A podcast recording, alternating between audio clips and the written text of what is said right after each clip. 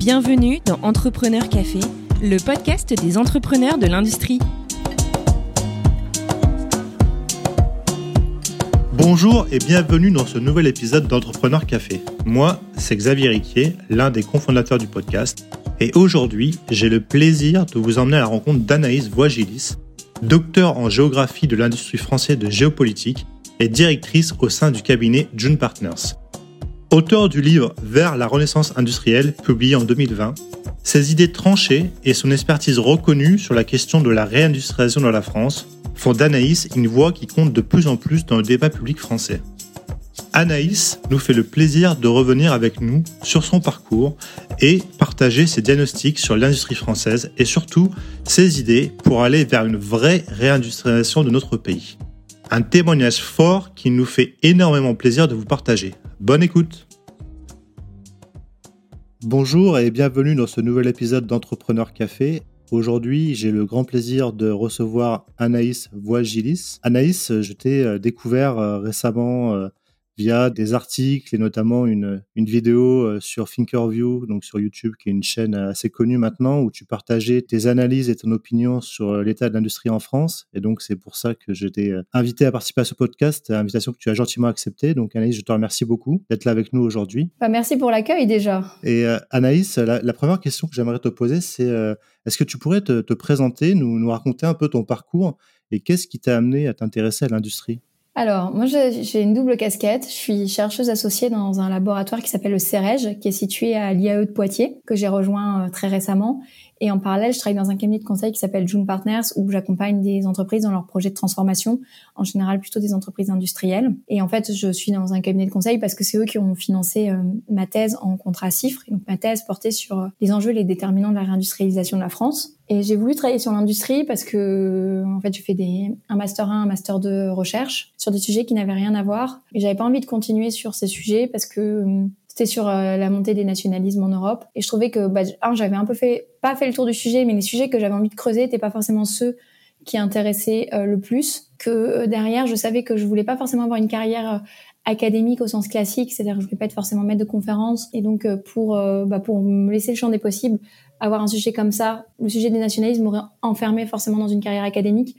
Alors, il me fallait un sujet plus ouvert. Et puis, c'était aussi un, un moment on commençait à reparler d'industrie, parce qu'il y avait eu le rapport Louis Gallois, il y avait le ministère du redressement productif. Et à un moment, je me disais, mais en fait, on parle beaucoup d'industrie, on pointe toujours un peu les mêmes choses, la compétitivité et autres, mais je voudrais comprendre pourquoi on s'est désindustrialisé, comment ça se fait que le pays est dans une situation aussi critique d'un point de vue industriel parce qu'on est quand même l'un des pays les plus désindustrialisés d'Europe. Pourquoi est-ce qu'on a une vision euh, qui reste quand même négative de l'industrie et comment on pourrait revenir là-dessus? Est-ce que là-dessus, tu peux repartager les chiffres justement pour que ça soit, ça soit assez parlant pour les gens qui nous écoutent, si on se compare par rapport aux autres pays d'Europe justement? Alors, si on se compare, parce que, alors déjà, il faut savoir que dans les chiffres sur l'industrie, il y a, il y a deux bases de données qu'on peut regarder. On peut regarder les chiffres de l'OCDE et les chiffres de la Banque mondiale. Et si on regarde les deux, les deux bases de données, on n'a pas forcément le même poids de l'industrie dans le PIB, parce qu'il y en a un qui prend euh, les industries minières, je crois, dans le total, et pas l'autre. Donc, la Banque mondiale, elle doit dire que l'industrie, c'est 16% du PIB, quand l'OCDE dit que c'est 11%. Et euh, si on regarde l'Allemagne, par exemple, sur la base OCDE, euh, l'industrie c'est plus de 20% euh, du PIB. Alors il y a des pays légèrement un peu plus désindustrialisés que nous, comme euh, comme le Royaume-Uni. Il y a des pays qui n'ont pas une histoire industrielle aussi forte que la nôtre, donc on trouvera toujours des gens, des pays avec une industrie plus faible dans le PIB, mais il faut regarder au regard de l'histoire et, de la trajectoire de l'industrie de ces pays. Enfin, c'est tout ce constat qui m'a qui m'a donné envie de faire une thèse là-dessus, plutôt orientée vers des solutions c'est-à-dire pas juste dire le constat, mais essayer de dessiner des, grands chemins pour euh, comment on pourrait le faire. Bah, j'ai voulu plutôt le faire en contrastif, ce qui me permettait d'avoir un accès un peu différent au terrain. Parce qu'en fait, quand on se rend compte, quand on fait des entretiens avec les gens, ils ont toujours euh, leur point de vue.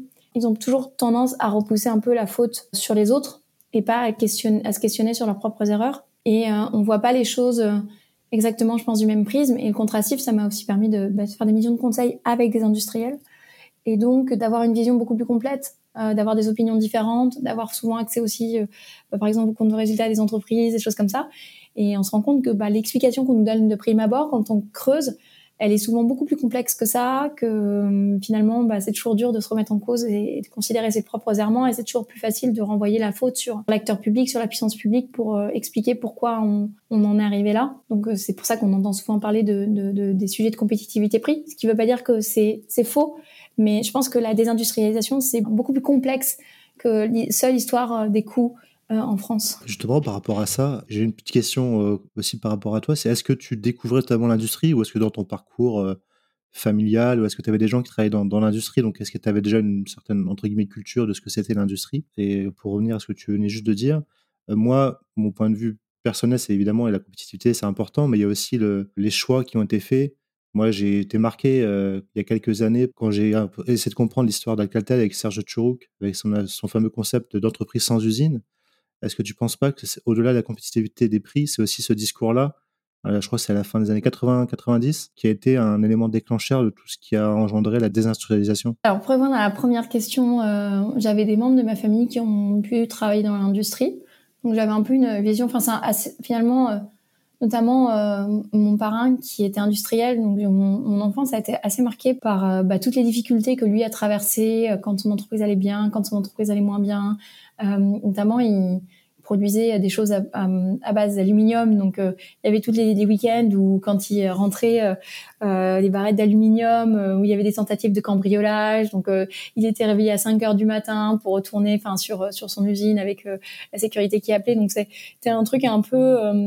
mais après, je connaissais pas l'industrie tant que ça. Mais j'ai tout de suite accroché avec ce milieu, avec les gens qui y travaillent, notamment parce que j'ai à la fois eu des dossiers assez, enfin j'ai rencontré des dossiers assez durs où euh, bah, il faut vraiment creuser pour trouver des solutions et essayer de, de sauver euh, l'emploi.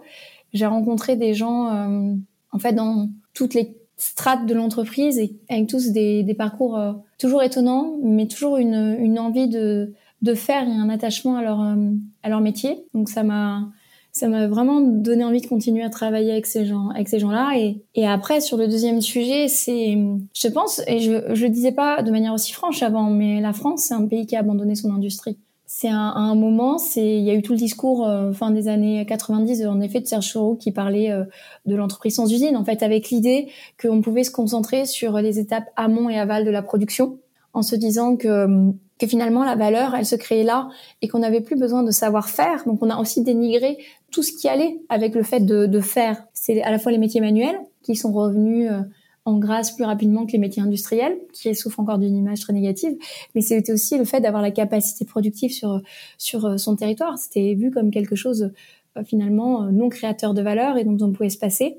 que c'était aussi l'idée que bah, n'y avait pas forcément de lien entre euh, les lieux de production et les lieux d'innovation, alors qu'on se rend compte qu'aujourd'hui les grandes puissances industrielles, eh ben, elles sont capables de garder ce lien. Et puis il y avait aussi une forme de, je sais pas si c'est de la naïveté ou de la condescendance, mais se dire qu'il y avait des pays qui se contenteraient de de produire ce qu'on n'a plus envie de faire et sans penser que ces pays pouvaient avoir une ambition industrielle et sans penser qu'ils pouvaient avoir aussi une ambition d'aller se développer sur les biens de technologie, euh, qu'ils avaient envie de, de eux-mêmes créer leur propre destin industriel. Et donc tout ça mis bout à bout, en parlant aussi des, des choix, certains choix stratégiques des entreprises qui ont été euh, des échecs, du fait qu'on est rentré dans l'Union européenne et que au final, bah, notre tissu force productif s'y est pas forcément adapté. Il y a eu aussi notre positionnement en fait en tant que tel. Si on regarde ce que font, euh, nous on est capable d'exporter beaucoup de biens de haute technologie. L'aéronautique tire beaucoup notre tissu productif. Et sinon on a des positionnements sur plutôt des biens de basse et moyenne technologie qui se retrouvent du coup en concurrence prix euh, très frontale avec le, le, reste du monde et on n'a pas su euh, se positionner autrement. On n'a pas su non plus être euh, prendre des places de leader dans des secteurs comme la machine-outil. Ce qui fait une des forces de l'industrie autant allemande qu'italienne, c'est justement qu'ils ont cette spécialisation dans la machine-outil. C'est aussi le fait que bah, notre stratégie c'était beaucoup d'être focalisé sur les grands groupes, nos champions nationaux, mais nos champions nationaux qui sont aussi les champions des délocalisations finalement et qui sont aussi assez prédateurs de leur écosystème, qui n'ont pas forcément participé au développement euh, de notre tissu euh, industriel. Donc, en fait, tout ça mis bout à bout fait que euh, est dans la situation dans laquelle on est et que réindustrialiser, ça va quand même être quelque chose d'assez complexe parce que contrairement à, à, ce que certains aimeraient dire, enfin, chez les politiques, on ne revient pas sur 40 ans de désindustrialisation juste à la faveur d'une crise. Ça nous oblige beaucoup à nous re-questionner sur qui on est, qu'on veut construire collectivement, sur notre projet de société, sur faire revenir des usines sur le territoire. Finalement, c'est peut-être pas le plus compliqué, c'est faire refaire une industrie euh, pérenne sur notre territoire qui va être beaucoup plus compliqué. Et ça, ça passe aussi par un, jeu collectif parce que pour que l'industrie française euh, perdure, il faut qu'il y ait une demande pour les produits français. Et ça, ça se décrète pas avec de l'argent public, ça se décrète avec une ambition. Enfin, décréter pas le bon mot d'ailleurs. oui, je, je, comprends ce que tu veux dire. C'est il faut que les gens euh, aient envie d'acheter français et qu'ils aient le réflexe de se dire je vais payer un peu plus cher pour avoir des, produits produits localement, c'est ça? Et in fine, c'est plus compliqué. Euh, c'est beau dans la théorie, mais dans la pratique, ça reste compliqué à mettre en place, que les gens font attention au prix euh, des produits qu'ils achètent? Ouais, en fait, c'est vrai qu'on voit toujours au prix. C'est vrai que produire en France, dans un certain nombre de cas, c'est plus cher. Maintenant, avec euh, l'automatisation, si on repense complètement son produit, etc., le différentiel de prix est pas aussi important. Et après, ce qu'il faut aussi dire, c'est que je prends l'exemple du textile parce qu'en fait, c'est je pense celui qui parle le plus à tout le monde. Quand je prends le textile, c'est sûr que si je dis je veux faire de la fast fashion et des t-shirts à 5 euros, jamais euh, j'arriverai à le faire en France. Même si on voit là, par exemple, il y a une entreprise qui s'appelle 3D Tex qui arrive à faire des trucs extraordinaires en impression 3D. Ils font des pulls en impression 3D, ils sont sur des prix ultra compétitifs. Mais globalement, euh, on sera jamais compétitif sur de la fast fashion. Maintenant, il y a une question qu'il faut se poser, c'est est-ce que la fast fashion, elle a un avenir euh, quand on parle de réchauffement climatique? Est-ce qu'il ne faut pas avoir complètement nos habitudes de consommation? Et donc, euh, réfléchir plutôt en coût d'usage qu'en coût d'achat et de se dire que quelque chose de français coûte peut-être plus cher à l'usage, mais sur le temps long dure plus longtemps et que par ailleurs, ça dépend aussi des marques qu'on regarde. Si je regarde le prix d'un jean à 1083 aujourd'hui, je suis pas sûre qu'il soit beaucoup plus cher que euh, des prix, de prix de très grandes marques qui fabriquent, enfin des grandes marques qui sont marques connues, euh, qui sont plutôt dans, dans, du moyen de gamme ou de gamme et euh, qui fabriquent en Asie. Et là, ça questionne aussi le modèle économique des entreprises, la question des marges et un certain nombre de choses. Donc, c'est des questions beaucoup plus douloureuses. Mais aujourd'hui, je peux citer beaucoup de marques qui sont finalement assez grand public et qui sont sur des prix au moins ceux du Made in France, voire, voire plus cher, mais qui ne produisent pas en France et qui ne produisent parfois même pas en Europe. Alors après, il y a des questions aussi de, de, de connaissance de l'offre, de savoir-faire. Enfin, il y, a, plein de choses qui font que. Mais la, la question du prix, c'est ça dépend toujours de la manière dont on, dont on le prend. Et puis après, c'est faire évoluer nos usages. Et puis on dit pas non plus, moi je dis pas aux gens euh, consommer à 100% français, parce que pas forcément non plus euh, le sens de l'histoire, qu'il y a plein de choses qui, qui rentrent en compte. Mais c'est euh, si déjà chacun fait un effort pour faire évoluer un peu ses modes de consommation, c'est déjà un premier pas vers une transformation des choses. C'est la même chose pour les entreprises. Si demain, euh, toutes les entreprises euh, augmentent de 5% leur part d'approvisionnement en France, alors il y en a qui essayent de s'approvisionner plus en France, de fait, ça va constituer, ça va permettre de, enfin, ça va favoriser la reconstruction d'écosystèmes productifs en France. On a plein de gens qui savent faire plein de choses, plein de TPE, PME merveilleuses, sauf que leur difficulté, c'est qu'elles savent pas traiter la masse. Leur, volume de commandes fait qu'aujourd'hui, elles ont, sont pas dimensionnées pour traiter la masse, mais si demain, euh, on augmente leur carnet de commandes, alors elles pourront aussi investir pour ça. Donc en fait, c'est recréer un cercle vertueux et ça prend forcément du temps, mais ça sous-entend que on essaye d'acheter des produits français quand on peut. Et puis après, il y a aussi la question de, de, de des produits qu'on offre euh, de manière générale, euh, la qualité des produits, les questions de réactivité et, plein d'autres choses et la capacité de continuer à innover. Mais si on ne relance pas la machine, bah finalement, plus personne va, tout le monde va arrêter euh, petit à petit d'innover. Donc voilà, c'est pour ça que c'est compliqué, parce qu'il faut, là on est dans le truc le plus dur, c'est de réenclencher la machine et de tenir l'effort parce que ça se fait sur un temps long et que c'est pas juste des discours politiques dans le cas d'une présidentielle, ça doit être beaucoup, plus intense. Justement, oui, euh, on sort du domaine politique, toi, de ce que tu vois, est-ce que tu sens qu'il y a un mouvement qui a été amorcé au niveau des industriels? Je parle surtout notamment des grands, parce que tu en parlais tout à l'heure.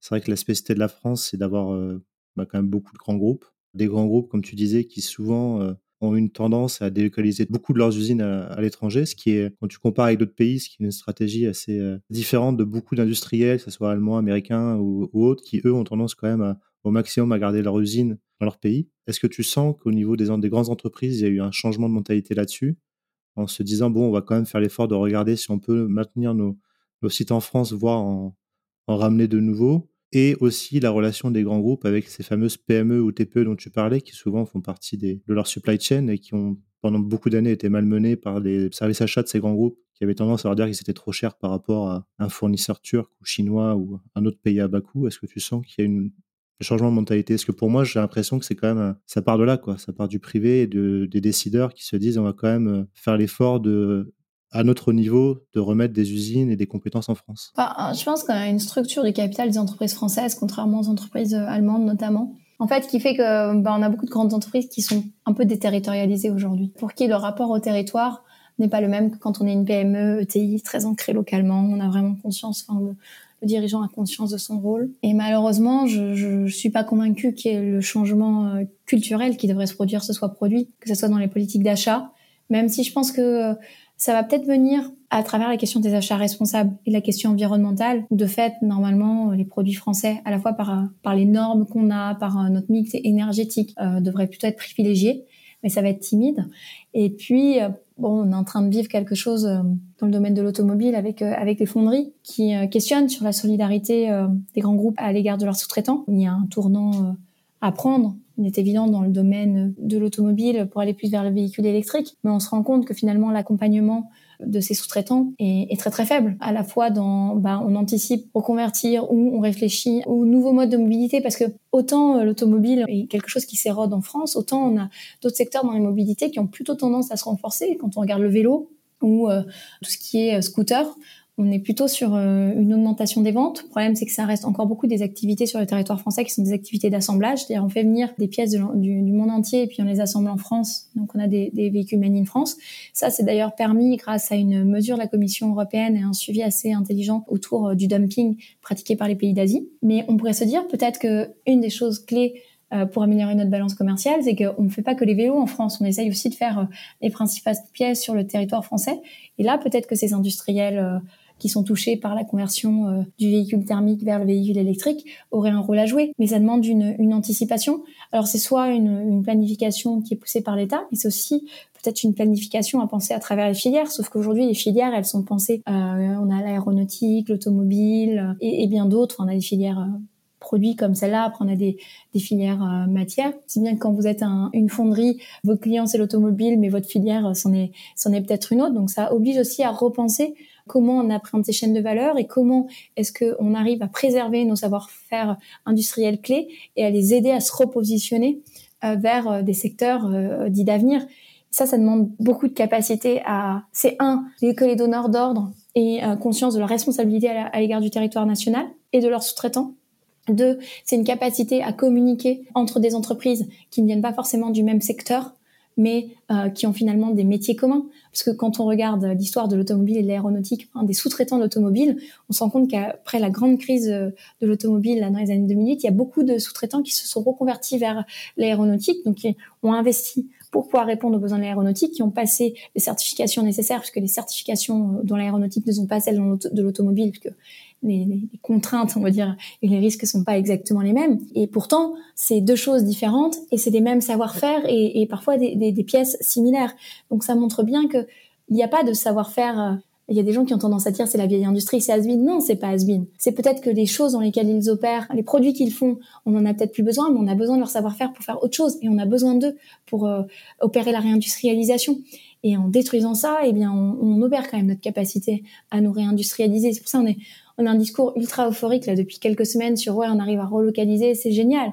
On arrive à relocaliser, mais on laisse aussi, je veux dire de cette manière un peu cash, mais on laisse aussi crever des gens. Et dans, à travers les entreprises, c'est des gens, c'est des salariés, c'est des familles, c'est des territoires.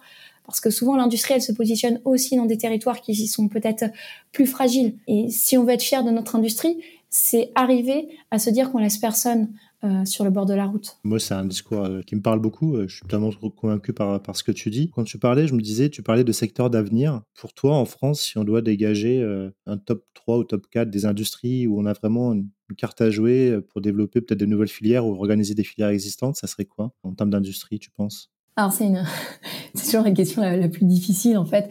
Il y a le domaine de la santé. Alors dans le domaine de la santé, ça met beaucoup de choses, mais il y a tout ce qui va être médicaments, biomédicaments, euh, medtech, on parle euh, finalement encore assez peu, mais le domaine de la santé, dans quelque chose d'assez global, qui intègre aussi du coup euh, la chimie et d'autres choses. La deuxième chose, c'est tout ce qui va être lié, à mon avis, aux mobilités. Et quand je, dis bien mobilité, parce que en fait, on parle beaucoup d'automobile ou, ou, ça, mais il y a, y a plein de choses sur lesquelles je pense au-delà d'automobile, on peut, on peut tirer notre euh, carte parce qu'on a des startups ou des PME qui se développent et qui essayent d'être à la pointe et qui peinent parfois à se retrouver dans le discours public, mais c'est euh, réfléchir à quelles vont être les mobilités de demain dans le transport maritime.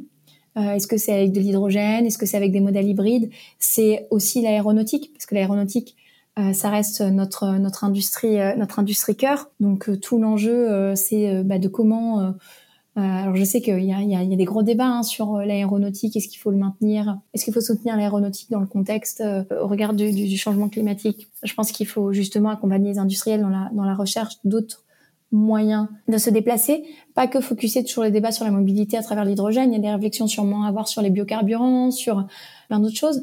Il y a tout ce qui va être mobilité légère, qui à mon avis va reprendre euh, de la place dans, dans, le débat. Il y a les mobilités collectives, le train, le fret aussi, dont il faut se poser la question, parce que plus on réindustrialise, plus potentiellement on va avoir de camions sur le territoire. Donc comment est-ce qu'on peut faire euh, redensifier le, le, le, fret Et en fait, ça oblige plutôt à raisonner en termes de solutions. Finalement, qu'est-ce qu'elles sont les trois ou quatre grandes réponses qu'on va apporter? Donc comment on bouge soi et comment on bouge euh, collectivement et comment on, on, bouge nos produits, les produits dont on a besoin, comment on se soigne. Et donc ça, ça montre en fait quand on réfléchit comme ça que c'est pas juste des filières finalement partir du donneur d'ordre et prendre toute la chaîne de valeur, c'est voir comment est-ce que on peut avoir euh, créé de la diversité, c'est-à-dire pas avoir des gens qui sont monosecteurs et qui apportent des réponses à, à différents sujets qui sont la réponse à un même euh, problème la mobilité, par exemple, la mobilité qui soit, qui soit, j'aime pas le mot vert, mais qui soit durable. Et donc, pour toi, euh, quelle doit être euh, la répartition des rôles entre euh, la, force publique et le privé là-dessus? Est-ce que c'est l'État qui doit être moteur et qui doit, grâce à des subventions ou à des plans divers et variés, encourager les industriels à bah, aller dans telle ou direction, ou c'est aux industriels à à se prendre en main, à être proactif et à, proposer des solutions en n'attendant pas que l'État décide C'est toujours euh, question de, l'œuf ou de la poule. Après, il y a plein de théories économiques sur le sujet, mais Bon, je m'excuserai, moi je suis géographe, donc je peux me permettre de pas me, pas me toujours préférer aux théories économiques. Les, industriels, ils ont un, rôle clé dans la capacité à innover, à inventer des nouvelles solutions. Et parfois, en fait, euh, euh, l'État, il a une côté assez lourd, et donc il n'a pas la capacité à, à faire un peu du, à la fois, en fait, l'État il fonctionne pas selon une méthode agile. C'est un peu un peu parfois une décision par an et puis euh, et puis voilà une difficulté à, à être agile dans les dans les prises de décision. Mais en même temps c'est aussi lui qui peut fixer le cap. C'est-à-dire qu'il peut décider d'aller euh, soutenir certains secteurs qu'il estime clés pour l'avenir du pays, sur lequel il n'y aura pas forcément euh, de, soutien privé. Donc après, ça pose la question de la répartition de la valeur, c'est-à-dire que quand l'État euh, participe très fortement à soutenir des politiques d'innovation, il serait normal qu'il y ait une retombée économique pour l'État, parce qu'on est un peu dans une logique de privatisation des bénéfices et socialisation des pertes. Or, euh, si on veut que ça soit vertueux, il faut aussi que l'État, à un moment, où la puissance publique récupère le fruit de, de, de, son innovation. Alors ça, il y a, une économiste j'ai momentanément oublié le nom, économiste euh, américaine qui parle de l'État entrepreneur, donc on peut, on peut critiquer un certain nombre de choses mais dans, dans ce qu'elle dit, mais elle montre quand même qu'il y a beaucoup d'innovations dont on sert aujourd'hui qui ont d'abord été financées par l'État américain. Il y a bien ce rôle de l'État, mais il faut pas que ce soit un rôle... L'État ne peut pas tout écrire, c'est-à-dire il doit donner les grands caps, il doit anticiper certaines mutations et les accompagner, et euh, parfois euh, jouer un, peu un rôle de, de, contrainte. Il peut aussi euh, soutenir la demande quand il veut. Il peut aussi conduire une politique de l'offre qui doit être faite à bon escient. Aujourd'hui, par exemple, dans le domaine de l'automobile, on parle beaucoup de politique de l'offre. On a fait énormément de choses à travers les primes à la casse, pour renouveler le parc automobile français, mais on peut se poser des questions sur euh, l'apport réel pour le tissu productif national quand on sait que finalement il y a assez peu de constructeurs français qui ont des usines. de manière globale, il y a assez peu de constructeurs euh, qui ont des usines sur leur territoire français. Donc c'est soutenir cette politique de la demande. Est-ce qu'elle est vraiment efficace en termes d'emploi industriel et de création de valeur ajoutée industrielle sur le territoire? Bah je je suis pas convaincue.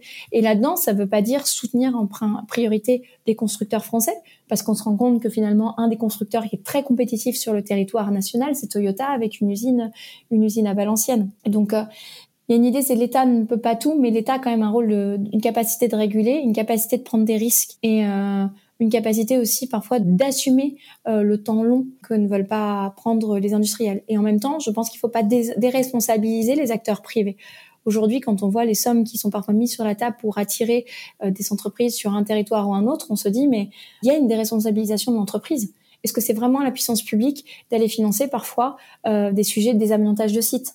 Est-ce que c'est pas à l'industriel qui a quitté le site de payer ça? Parce que l'objectif, c'est toujours que l'argent public profite le plus possible à la collectivité, donc à, l'ensemble des, citoyens, et euh, que ça permette de créer une activité durable sur le, le territoire. Je pense que l'économie dont tu parlais, c'est Mariana Mazzucato. Exactement, c'est ça. C'est Mazzucato, mais j'avais un doute sur le nom. Je me disais, est-ce qu'il y a un R ou pas entre le A et le Z? Donc oui, non, effectivement, sa théorie est, très intéressante. Justement, si on prend cette, euh, cette théorie étant entrepreneur, tu parlais des secteurs d'avenir, tu parlais de, du rôle de l'État, d'interdire ou d'autoriser, etc. Mon avis personnel est que parfois l'État est un peu schizophrène aussi. Parce que par exemple, si on prend le, gros sujet des, voitures électriques, on sait tous, enfin maintenant je pense, j'espère que tout le monde a conscience de comment sont fabriquées les batteries, etc.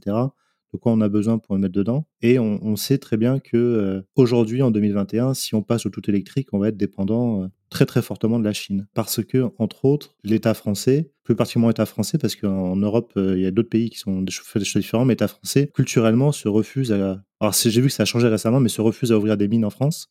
Moi, c'est un sujet qui me tient, qui me tient à cœur, hein, le secteur minier.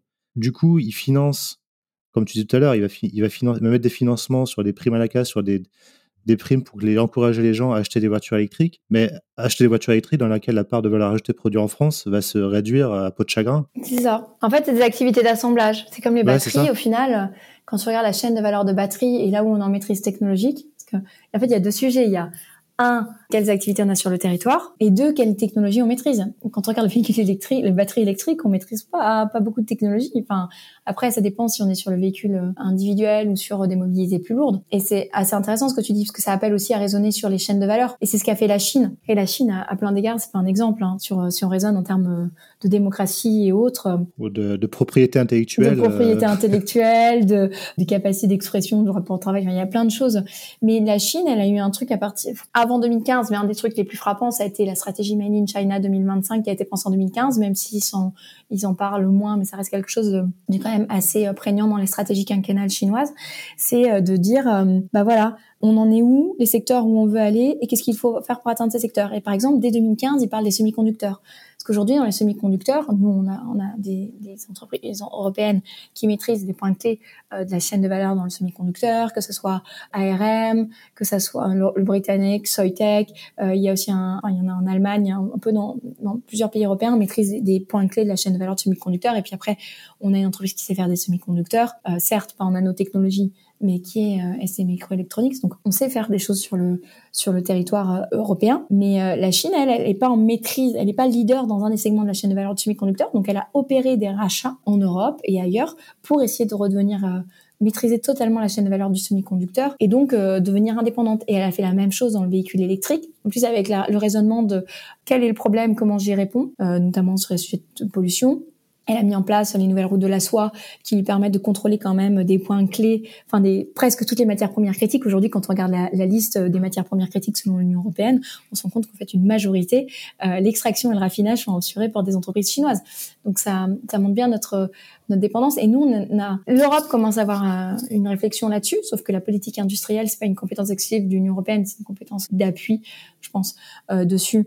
Et donc, c'est les États membres qui font chacun leur politique. Et on n'a pas ces réflexions en, termes de, de, chaîne de valeur. Alors, je sais que la question, par exemple, des mines, ça fait, euh, ça fait hurler hein, quand on dit euh, est-ce qu'on ne devrait pas rouvrir des, des, mines en Europe? Enfin, en même temps, il faut aussi avoir conscience que... En France, hein, parce qu'en Europe, j'insiste, en Europe, il y a, il y a beaucoup de mines. Hein. Enfin, beaucoup. Il en manque avant, mais il en reste beaucoup. Il y a des pays qui ont encore une stratégie minière. Là. La France, si tu prends une, cartographie des, projets miniers en Europe, c'est assez désolant. Quoi. Il y a des projets partout, sauf en France. C'est terrible. Et puis, il y a le sujet de se dire aussi que, bah, ça, en fait, il faut rouvrir le débat parce qu'il y a aussi des questions environnementales et, sociales. Mais après, est-ce qu'on est préfère avoir la pollution chez les autres euh, et mal maîtrisée plutôt que de l'avoir chez nous mais maîtrisée avec des normes strictes? Moi, c'est toujours la question que je pose. Voilà. Et puis après, je pense qu'au-delà au delà de, ce qu'on peut faire en France, il y a aussi des, des, réflexions à avoir et qu'on n'a pas eu. Enfin, maintenant, euh, c'est peut-être même trop tard pour les avoir, mais il y a, il y a des pays, notamment en Afrique, qui, reposent sur des gisements de matières premières critiques. On les a laissés, finalement, ce sont la Chine, les entreprises chinoises aujourd'hui qui sont les principales opératrices dans ce pays. Est-ce qu'il n'y avait pas des stratégies de co-développement à avoir avec eux? Pour penser vraiment le développement économique de ces pays, permettre l'émergence d'entreprises nationales solides, leur donner une capacité d'exportation et les soutenir financièrement. Et quand ils ont eu, bah, en fait, à un moment besoin d'argent, la Chine arrivait avec des taux extrêmement bas, ça a été un piège. Mais, mais tout ça, c'est une histoire aussi de, de manque de vision et euh, de raté de tournant technologique. Et après, il y a une deuxième chose, c'est les tournants qu'on prend parce que euh, bah, c'est dans des, jeux qui sont aussi à l'échelle européenne, qui sont pas forcément des tournants qui sont adaptés à notre tissu productif euh, national. Est-ce que, euh, au regard de la chaîne de valeur d'un véhicule électrique, alors il est vrai que quand le véhicule électrique roule, il est moins émetteur. Sur l'ensemble de sa chaîne de vie, le bilan est quand même moins positif. Et surtout avec toutes les questions qu'on se pose sur le comment recycler les batteries, même si on a des entreprises qui commencent à proposer des solutions et que du coup, bon, n'y a pas de problème vraiment insoluble. Euh, on peut se demander s'il n'y avait pas d'autres alternatives. Quand je parle de, enfin, c'était au moment du ministère du redressement productif. Arnaud Montebourg, il avait proposé 34 plans euh, industriels, ce qui est beaucoup, mais il y avait par exemple le véhicule qui euh, consomme un litre au 100, il y avait des réflexions sur d'autres carburants. C'est peut-être des choses qu'on aurait pu pousser qui, sur lesquels on était un en maîtrise technologique sur le véhicule thermique, deux, euh, on se remettait pas à une dépendance supplémentaire sur euh, des matières premières critiques sur lesquelles aujourd'hui on a, on a, on a très peu de maîtrise euh, et très peu d'entreprises. Enfin, on a des entreprises qui opèrent, mais par rapport à ce que ce que font les entreprises chinoises ou même les, les Canadiens sont plus puissants. Oui. Oui, pour avoir vécu au Canada quelques années, et donc c'est là-bas, je connais assez bien le secteur minier là-bas, c'est pas la même chose. c'est une approche différente. Du coup, si, euh, si je devais résumer notre, notre discussion, euh, Anaïs, on touche au terme de notre échange, ce serait que pour toi, il faut, euh, au-delà des discours, bon, ça fait partie du jeu politique qui disent Cocorico, on, réindustrialise et des sites qui reviennent. Il faut quand même être réaliste, se dire que c'est pas gagné, qu'il faut, vraiment retrousser les manches, avoir une vraie vision claire et une stratégie et se dire que ça va prendre du temps et surtout pas se tromper dans, dans les solutions qu'on va apporter. Ça va prendre du temps. En fait, je suis en industrie, moi je la vois toujours comme un pilier d'un projet de société, donc c'est quand même se poser la question de où on veut aller collectivement et et quelle industrie on développe pour y répondre. Deux, c'est retravailler sur la création d'écosystèmes, parce qu'en fait, quand on regarde le tissu productif italien, c'est beaucoup de districts, ce qu'on appelle les districts industriels. C'est une maille euh, de PME, euh, un, réseau extrêmement dense, des positionnements sur des marchés de niche. C'est aussi une réponse collective, c'est la, solidarité nationale. Après, il y a sûrement des réformes structurelles à faire, peut-être des réflexions sur euh, sur le schéma fiscalité aide publique, parce qu'à mon avis, il faut traiter les deux en même temps et pas l'un sans l'autre et que la réindustrialisation, j'insiste toujours sur l'aspect collectif, c'est un côté un peu peut-être un peu naïf. La réindustrialisation, c'est pas que les pouvoirs publics, c'est pas que les industriels, c'est pas que les citoyens, c'est tout le monde qui se met en mouvement en fait. Derrière peut-être pas l'industrie, derrière peut-être un projet de société, mais que on peine à voir émerger aujourd'hui quand on écoute euh, les candidats à la présidentielle. On a flopé de mesures techniques, tout le monde se met à parler d'industrie ou de sécurité, mais bon, à un moment, il faut aussi se poser la question de ok, on est un pays, on est une nation, comment est-ce qu'on vit ensemble et comment est-ce qu'on développe une industrie qui répond à nos ambitions et qui nous permet d'être indépendants et de relever le pari euh, du réchauffement climatique, de la lutte contre le réchauffement climatique. C'est pas un pari de réchauffement climatique. Oui. Écoute, Anaïs, ça me fait un très plaisir d'échanger avec toi. Euh, j'apprécie beaucoup, comme je t'ai déjà dit euh, en préparant notre entretien, j'apprécie beaucoup ton diagnostic et ta, vision. Et j'espère que de plus en plus de personnes se rallieront à tes opinions, car je pense que ça, ça permettra de, faire avancer euh, l'état de l'industrie en France. Donc merci beaucoup Anaïs. Merci à toi pour l'invitation.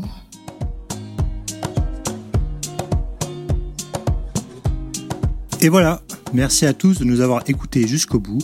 J'ai été ravi de vous faire partager ce moment avec cet entrepreneur très inspirant. N'hésitez pas à nous soutenir et laisser vos commentaires sur nos réseaux sociaux LinkedIn, Twitter et Instagram, ou bien encore nous laisser 5 étoiles et un avis sur Apple Podcast. Nous vous donnons rendez-vous jeudi prochain pour le prochain épisode de nos podcasts. À jeudi!